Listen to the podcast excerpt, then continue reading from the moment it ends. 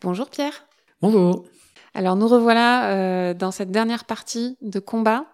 Dans, cette, euh, dans ce quatrième épisode, on va un petit peu faire une passerelle vers l'avenir. On va essayer de parler des solutions euh, pour le futur, comment mieux lutter contre le réchauffement climatique et qu'est-ce que peuvent faire les militants qui défendent le vivant aujourd'hui concrètement pour euh, obtenir des victoires. La première question que j'aimerais bien te poser, c'est est-ce que tu penses que tout ce travail de sensibilisation, de dénonciation, de prendre des photos, c'est vraiment, est-ce que c'est suffisamment efficace ou est-ce qu'il y a besoin d'autre chose?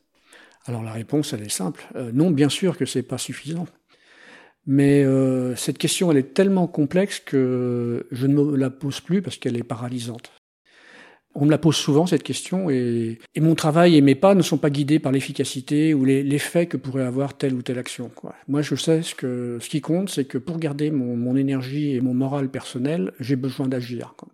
On me demande souvent, mais t'en as pas, t'es pas désespéré là à dénoncer euh, toutes les horreurs euh, que tu photographies euh, depuis tant de temps? Hmm. Et tout ce que je peux dire, c'est que oui, c'est dur, mais ce serait pire si je faisais pas des photos et si, et si je n'ouvrais pas ma grande bouche. Quoi.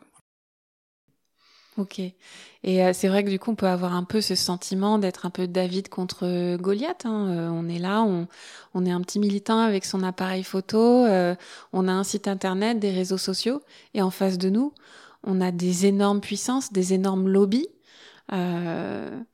c'est fou de voir à la fois les petites victoires que, que vous avez pu avoir avec Greenpeace, où vous allez avec un Zodiac attaquer un gros bateau, et je trouve que l'image est vraiment parlante. C'est un petit Zodiac tout fragile mm. contre un immense bateau lancé à pleine vitesse. Tu dis que tu n'attends pas de résultats, mais il faut quand même aussi, euh, pour pas désespérer, euh, se baser sur des victoires. Euh, c'est quoi les victoires, toi, qui t'ont porté le plus, qui font que tu continues quand même toujours ce travail? Alors moi, je m'attache ben, aux dossiers qui sont le plus gagnables, en fait. Par exemple, euh, quand j'écris des billets d'humeur euh, sur Facebook et ailleurs, c'est des commentaires sur mes photos pour les compléter. J'ai appris récemment, en lisant euh, les chiffres de l'INSEE, que 56% des salariés qui vivent à moins de 2 km de leur travail utilisent leur véhicule pour aller travailler. Hein. Donc en général, il l'utilise quatre fois par jour. Mm. C'est-à-dire que par rapport à la gravité de la situation globale et sur les, les gestes que l'on peut faire pour euh, ralentir le réchauffement climatique, les choses les plus faciles et les plus réalisables au quotidien ne sont même pas faites jusqu'au bout. 56% des salariés qui vivent à moins de 2 km de leur travail prennent leur véhicule pour aller travailler. C'est une aberration totale. Quoi. Et je pense que c'est euh, en étant peut-être provocateur sur ces questions-là que je vais provoquer euh, beaucoup d'énervement et d'agacement, et d'ailleurs euh, les gens me le disent, mais il y aura parmi les gens qui réagissent de façon, on va dire, hostile, il y aura peut-être un début de réflexion qui fait que les comportements pour cet exemple-là, euh, va changer, mais c'est pour tous les exemples pareils. Quoi. Quand je suis venu ici tout à l'heure, euh, on est au troisième étage, j'ai pas pris l'ascenseur parce que euh, parce que chaque gramme compte, quoi. Mais c'est d'abord un état d'esprit, quoi. Et le plus important, ce serait évidemment de sensibiliser les plus jeunes à ça, quoi. On ne prend plus l'ascenseur pour monter au premier étage. Ouais. Bon, on est au troisième. Oui, bah, c'est parce que je suis vicieux. Moi, n'avais pas une grosse valise. Oui, bah après, c'est vrai que tous ces petits gestes qu'on fait euh, tous de notre côté au quotidien, que ce soit prendre le vélo pour faire deux kilomètres ou prendre les escaliers ou euh, trier ses déchets, on entend souvent aussi, enfin moi j'ai des jeunes de ma génération qui me disent euh, mais de toute façon, c'est foutu. En ce moment, là, les jeunes générations, on entend beaucoup parler d'éco-anxiété. Il y a beaucoup de jeunes qui sont un peu désespérés, qui n'arrivent pas à se projeter dans l'avenir.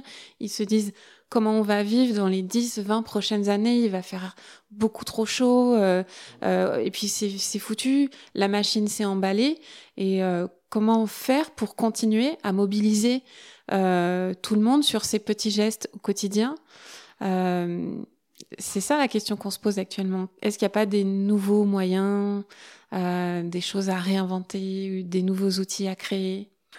Le réseau ferroviaire français, il faisait 63 000 km en 1914. C'est-à-dire qu'il était suffisamment dense pour relier tous les chefs-lieux de canton au rail.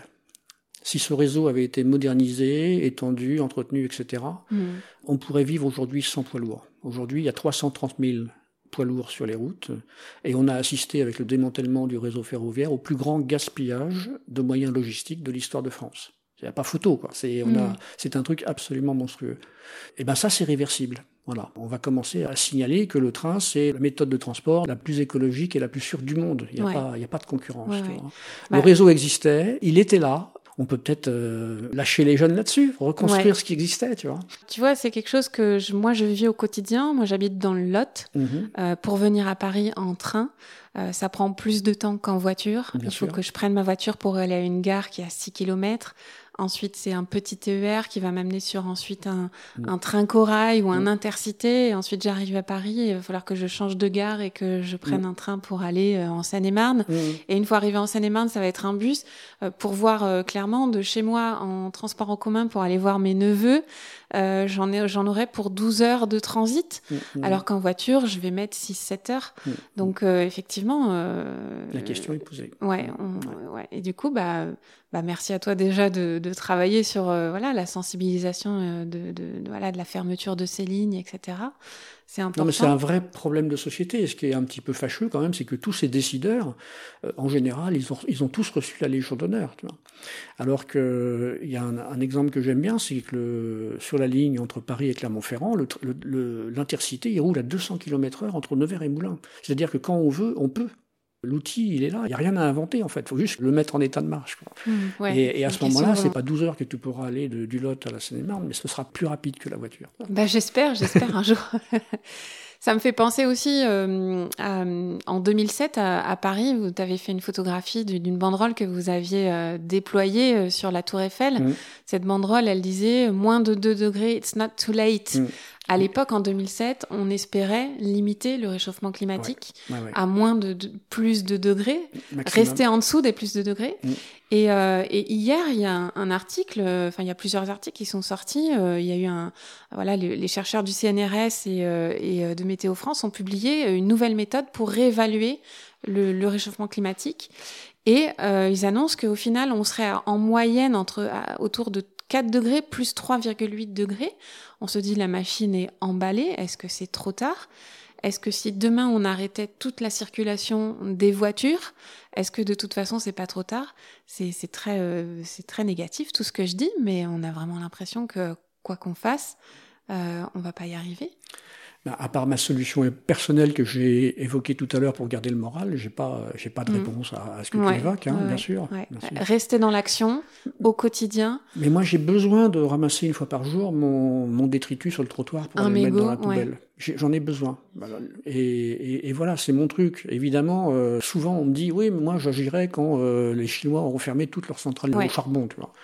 C'est cet état d'esprit qui me semble très dangereux. C'est un renoncement à notre capacité à, à réfléchir et à agir. hein. Et, Bien sûr. voilà. Et tant qu'on reste dans l'action au quotidien, euh, Voilà.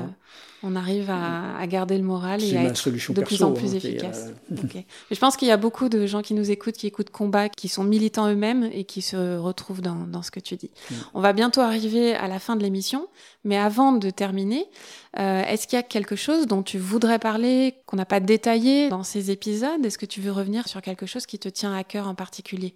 Alors, je voulais juste rappeler que Greenpeace était né euh, dans les années 70 au Canada pour lutter contre euh, les essais nucléaires américains euh, dans l'océan Pacifique. Donc ça, c'était 25 ans après Hiroshima. Et 50 ans après la naissance de Greenpeace, on se retrouve avec une guerre en Ukraine où je crois que c'est la première fois que des missiles, entre guillemets, conventionnels pourraient transformer des centrales nucléaires de production d'électricité en bombes nucléaires. Donc ça, ça nous permet d'illustrer le fait que nucléaire civil ou nucléaire militaire, c'est exactement la même chose, n'en dépla- n'en déplaise aux baratineurs d'EDF, et que le seul moyen d'évacuer ce risque, c'est de se débarrasser définitivement de ces bombes et de ces centrales nucléaires. Et puis je voudrais finir sur une note plus légère, un exemple que j'aime bien, souvent je dis dans mes propos, allez hop au musée, voilà, en, Ouais. parlant, en parlant des chasseurs, des pollueurs, etc. Oui, euh, qu'on s'en débarrasse et qui termine au musée. Voilà. Ouais. Et pour euh, illustrer ça, j'aime bien montrer une photo d'un chasseur espagnol avec son canon lance-harpon que j'ai photographié au large de l'Espagne en train de chasser en 1980. Et le même canon, venant de ce bateau, a été euh, exposé euh, au musée maritime de la Corogne et on me voit euh, posé fier comme un bar tabac devant ce canon 30 ans plus tard. Quoi. Dans un musée. Voilà, dans un musée. Donc cette expression, ce n'est pas une boutade, c'est une réalité. on peut le faire, on, peut y arriver. On peut faire évoluer les choses dans ce qu'on qualifierait de bonne direction. Voilà.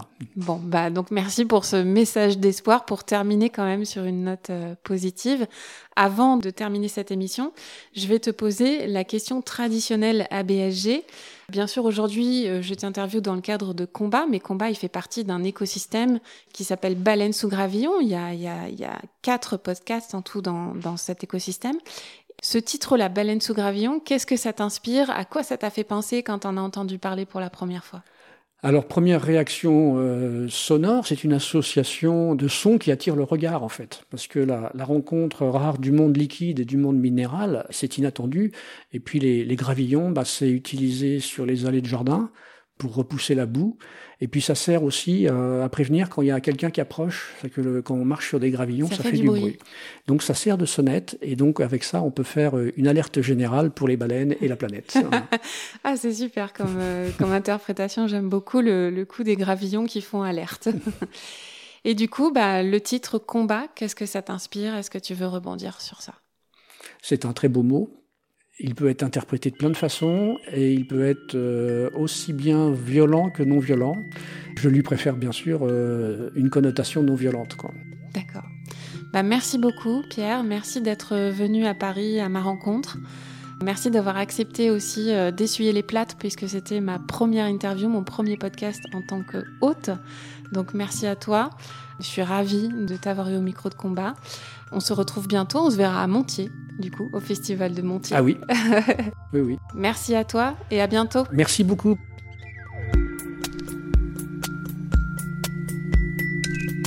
Pendant notre combat, nous deux, tu avais l'œil du tigre, tu en voulais ce soir-là. Il faut que tu retrouves ça maintenant. Et la seule façon, c'est de recommencer au commencement. Tu vois ce que je veux dire?